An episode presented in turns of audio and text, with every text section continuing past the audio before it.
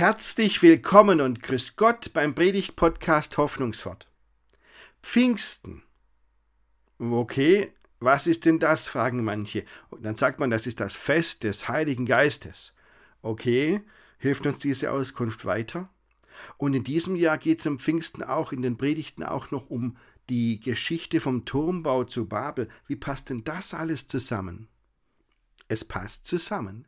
Lassen Sie sich überraschen. Ich wünsche Ihnen viel Freude beim Zuhören.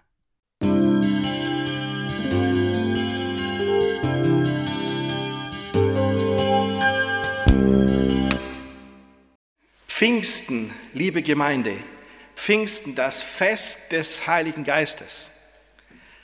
Jetzt nach diesem ersten Satz steigen schon manche aus und sagen, was ist das für ein Fest? Was feiert man da überhaupt? Manche sagen ja, das ist der Geburtstag der Kirche, das kann man sich schon eher vorstellen. Aber da gibt es schon genug Verwirrung. Heiliger Geist und das Fest des Heiligen Geistes. Und jetzt kommt noch heute dazu, dass es in der Predigt um eine Geschichte geht aus dem Alten Testament, um die Geschichte, wie die Menschen damals den Turm von Babel bauen wollten. Und dann fragt man sich, was ist das für eine abwegige Idee? Wie passt denn das alles zusammen? Aber das Interessante ist, es passt schon zusammen. Also wenn man es mal auf einen Nenner bringt, was Pfingsten ist. Pfingsten beantwortet die Frage, wie gehören wir zusammen? Wie gehören wir untereinander zusammen und wie gehören wir mit Gott zusammen? Darum geht es am Pfingsten. Und sehen Sie diese Geschichte vom Turmbau zu Babel, die sagt jetzt, also so ganz bestimmt nicht. Und die Pfingstgeschichte, die Sie gerade als Schriftlesen gehört haben, die sagt uns dafür aber so. Gehen wir mal der Reihe nach vor. Also zunächst die Geschichte vom Turmbau zu Babel, elftes Kapitel von der Bibel ganz vorne dran. Ich lese sie mal vor.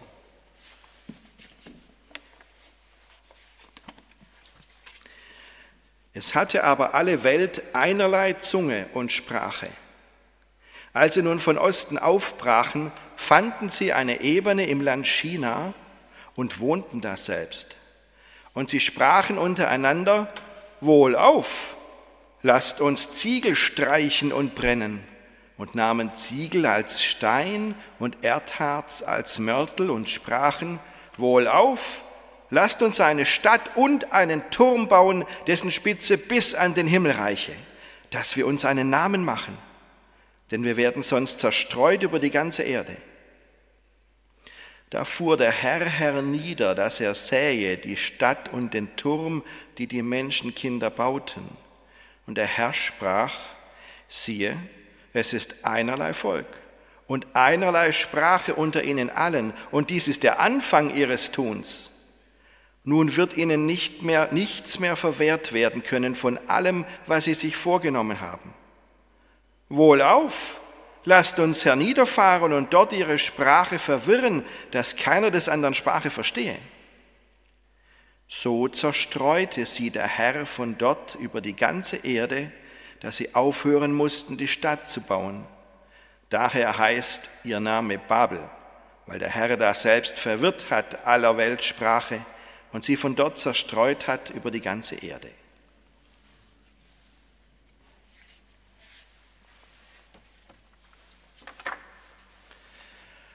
Ach, diese Geschichte. Eine Tragikomödie. Also nicht nur eine Tragödie, obwohl sie was richtig Tragisches hat, ja, auch eine Komödie, die hat auch was richtig Humorvolles, sage ich Ihnen. Man kennt sie ja wirklich, aber wenn man sich, sie mal ganz unbedarft liest und hört, dann fragt man sich, was um aller Welt hat Gott gegen Leute, die einen Turm bauen? Was hat Gott denn dagegen? Warum verwirrt er denn die Sprachen und schafft unterschiedliche Sprachen? Warum zerstreut er die Leute über die ganze Erde? Also gleich mal vorneweg, Gott hat nichts gegen Türme und gegen Leute, die Türme bauen. Er hat nichts gegen Leute, die Initiative zeigen, Engagement Tatkraft, die Pläne machen, die sich was vornehmen, die was Großes anpacken und andere mit ins Boot nehmen. Dieser Turmbau von Babel wird in der Bibel als die ganz große, die ganz erste Kulturleistung des Menschen, der Menschheit beschrieben. Aber darum geht es nicht. Es geht um die Frage, wie gehören wir zusammen? Und bei dieser Geschichte, da schiebt Gott einen Riegel vor, vor den Versuch der Menschen, das so zu lösen, zu beantworten, diese Frage, wie sie sich's gedacht haben. Und da merkt man gleich von vornherein, es ist Gott nicht egal, mit welcher Motivation, mit welcher Haltung wir was angehen. Das ist Gott nicht egal. Gott lässt uns nicht ins Messer laufen, wenn er schon sieht, was am Ende rauskommt. Nein, Gott greift ein. Was war los? Also die wollten einen Turm bauen, dessen Spitze bis an den Himmel reicht. Ja, das ist mal eine Vorgabe. Und wissen Sie, ich persönlich denke da schon an Größenwahn. Warum muss es denn gleich bis an den Himmel gehen? Warum muss denn gleich, müssen gleich alle Register gezogen werden? Aber das ist so richtig menschlich. Man überschätzt sich selbst, denkt, man kann alles wuchten, alles machen. Nehmen wir mal ein Fremdwort, Hybris, ähm, diese, die, die, diese, dieser Größenwahn, dieser Hochmut der Menschheit, die denkt, sie kann alles beherrschen. Und wenn mal irgendwas nicht klappt, ist das menschliches Versagen. Nein, das zeugt von ganz schön Realitätsverlust, was Menschen können und was nicht. Leute, die so denken, machen sich selber was vor. Und das merkt man genau da, wo sie sagen, warum sie das tun, was sie mit diesem Turm erreichen wollen, nämlich, dass wir uns einen Namen machen. Denn sonst haben die Menschen Angst, werden sie zerstreut über die ganze Erde. Also die Menschen haben sich gefragt, was hält uns denn zusammen? Wie gehören wir zusammen? Und sie haben sich gedacht, wenn wir gemeinsam was anpacken, gemeinsam was machen, das hält uns zusammen. Das macht uns nach außen als Gruppe erkennbar. Und so verhindern wir, dass wir auseinanderfallen. Aha. Der Mensch definiert sich also von vornherein durch seine Leistung. Wenn ich was erschaffe, dann bin ich wer. Dann erfahre ich Anerkennung von den anderen und dann werde ich auch selbst bestätigt, dann kann ich mich selbst verwirklichen. Und das ist doch Menschsein, oder? Nein, sagt Gott, ist es nicht. Völlig falsch. Hey, wenn du auf dieser Spur weitergehst, du kannst was, du schaffst was, du bist stark, du kannst Leistung bringen. Was bleibt dann von dir übrig, wenn du nicht mehr kannst? Was bleibt von dir übrig, wenn du mal krank wirst, und zwar so richtig? Und was bleibt von dir übrig, wenn du alt wirst? Das steckt so tief in uns drin. Immer wieder sagt ein alter Mensch, ich will euch nicht zur Last fallen. Und dann versucht man händeringend der Oma oder dem Opa klarzumachen, du fällst uns nicht zur Last. Und gleichzeitig denken wir, manchmal ist schon ganz schön hart, einen Menschen zu pflegen. Und da muss man sich vielleicht Hilfe holen, aber an diese Grenze sind schon viele gekommen. Sehen Sie, das ist die Einstellung, die Gott echt nicht haben kann, wenn Menschen denken, ich bin deswegen was, weil ich was leisten kann weil ich die Kraft in mir habe. Dann sagt Gott zu uns, mit dieser Einstellung schadet ihr euch selber. Und deswegen schiebe ich da einen Riegel vor. Deswegen ist Gott dagegen. So, und jetzt greift Gott ein. Und die Geschichte erzählt das so humorvoll. Jetzt kommt die Komödie. Ja? Ähm, der Mensch baut einen Turm, der bis an den Himmel reicht. Aber Gott ähm, muss erst mal runterfahren auf die Erde, weil er den, da muss sich das mal aus der Nähe ansehen. Von oben sieht er es nämlich gar nicht. Ah, da haben sich die Menschen verschätzt, wie hoch der Himmel ist. Und Gott muss ganz tief runterkommen, um zu sagen, ach so, das macht ihr gerade. Das ist eine humorvolle Beschreibung. So winzig ist euer Turm. Und dann geht es gerade weiter. Dann macht Gott die Menschen nach. nach dem Motto, was ihr könnt, kann ich schon lang. Die Menschen sagen, wohlauf, wir brennen Ziegel, wir bauen einen Turm. Und Gott sagt, wohlauf, lasst uns herniederfahren und ihre Sprache verwirren. Dass Gott hier genau das gleiche Wort benutzt wie die Menschen. Glauben Sie nicht, das ist die Sprache Gottes, ist es nicht. Wohlauf, im Mund von Gott, das gibt es in der Bibel nur an dieser einen einzigen Stelle. Und Gott zitiert hier die Menschen. Wohlauf, das ist das Motto der Menschen, die Leistung bringen und durch ihre Leistung sich definieren. Und Gott sagt, Leute, das kann ich schon lang. Und damit zeigt Gott den Menschen, hey, so geht's nicht. So könnt ihr das nicht machen. Das ist so eine lebenszerstörende Einstellung, wenn man denkt, nur Leistung zählt. Und wenn man denkt, Kultur ist Kultur ohne Gott, das ist Größenwahn. Die Verantwortung vor Gott werden wir nicht los. Und Gott versteht uns ganz sicher in unserem Bedürfnis, dass wir zusammengehören wollen. Aber diese Geschichte vom Turm von Babel sagt uns so nicht. Das ist keine Basis, auf der ihr zusammengehört. Also, wie dann? Und jetzt kommt die Pfingstgeschichte ins Spiel. In der Schriftlesung haben wir es vorhin gehört aus dem Buch der Apostelgeschichte, zweites Kapitel. Und in gewisser Weise ist diese Pfingstgeschichte eine Gegengeschichte zu der Geschichte vom Turmbau von Babel. Also, wo sind wir in der Pfingstgeschichte? Wir sind genau 50 Tage nach Ostern, denn 50 Griech, auf Griechisch heißt Pentekoste und das heißt dann, daher kommt das Fremdwort Pfingsten von dieser Zahl. Die Menschen haben an Ostern, also am Passafest gefeiert, das Fest, in dem Ostern Jesus gestorben ist und auferstanden ist. Und jetzt sind 50 Tage vergangen, jetzt steht das nächste große Fest an. Das Wochenfest, Shabuot heißt das bei den Juden. Das ist ein Erntefest. Und auch dieses Fest ist geprägt davon, dass viele Menschen nach Jerusalem kommen aus aller Herren Länder. Die Stadt ist voll mit Menschen, die völlig unterschiedliche Sprachen sprechen, sich sicherlich auch kaum verstehen, aber schon einen gemeinsamen Nenner haben. Alle sind in Festlaune. Nur eine kleine Gruppe von Menschen hat sich in einem Haus verschanzt. Die Jüngerinnen und Jünger von Jesus. Die sind am Boden zerstört. Sie haben miterlebt, wie Jesus vom Tod auferstanden ist. Toll. Und nun hat Jesus sich von ihnen verabschiedet an Himmelfahrt und ist nicht mehr so bei ihnen, wie er es gewesen ist in den letzten Wochen. Da waren sie echt fertig, obwohl Jesus gesagt hat, da kommt was ganz Großes auf euch zu. Ich schicke euch den Heiligen Geist, der wird euch trösten.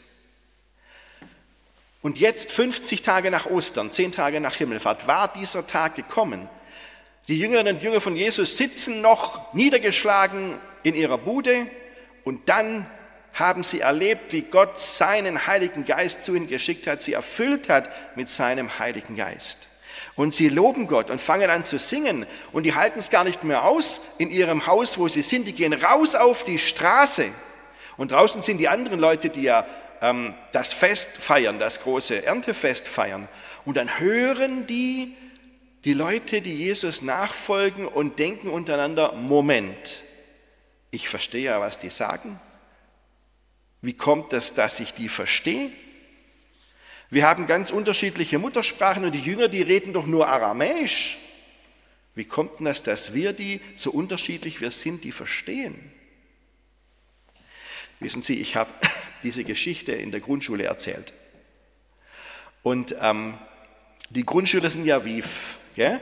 Und da hat gleich ein Grundschüler gesagt, ja, Herr Ross, ähm, wenn die sich so verstehen, obwohl sie unterschiedliche Sprachen sprechen.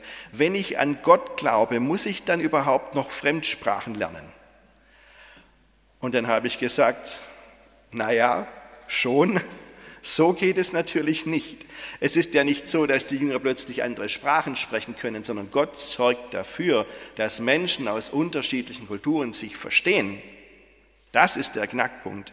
Also doch, Vokabeln büffeln das bleibt uns nicht erspart.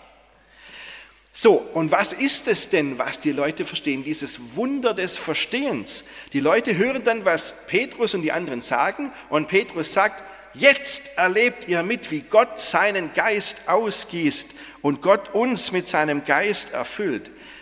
Sehen Sie, da ist die Pfingstgeschichte die Gegengeschichte zum Turmbau von Babel. Die Geschichte der Erzählung vom Turmbau von Babel hat damit aufgehört, dass die Menschen sich nicht mehr verstehen und auseinandergehen. Und die Geschichte von Pfingsten zeigt, wie die Menschen sich wieder verstehen und zusammenkommen aus allen Naturen, äh, Kulturen und verbunden sind. Deswegen, Pfingsten beantwortet die Frage, wie gehören wir zusammen? Und die Antwort ist nicht wegen unserer eigenen Kraft, wegen unserer Leistung, die wir bringen, nicht weil wir echt was drauf haben, ist ganz schön, aber das definiert nicht unser Zusammensein, sondern weil Gott uns durch seinen Geist verbindet. Gott ist das verbindende Element, der Heilige Geist. Er verbindet uns untereinander. Er verbindet uns auch mit sich selbst. Erstmal der erste Teil. Gott verbindet uns Menschen untereinander. Wir sind Geschwister. Alle, die wir im Vater unser Gott anbeten und sagen, Vater unser, wir sind Geschwister, Geschwister und das heißt, raus aus der Isolation, raus aus der Einsamkeit, Schluss mit dem Alleine sein. Gehen wir aufeinander zu. Wir sind Geschwister im Glauben. Nehmen wir einander einfach mal wahr, machen wir die Augen auf.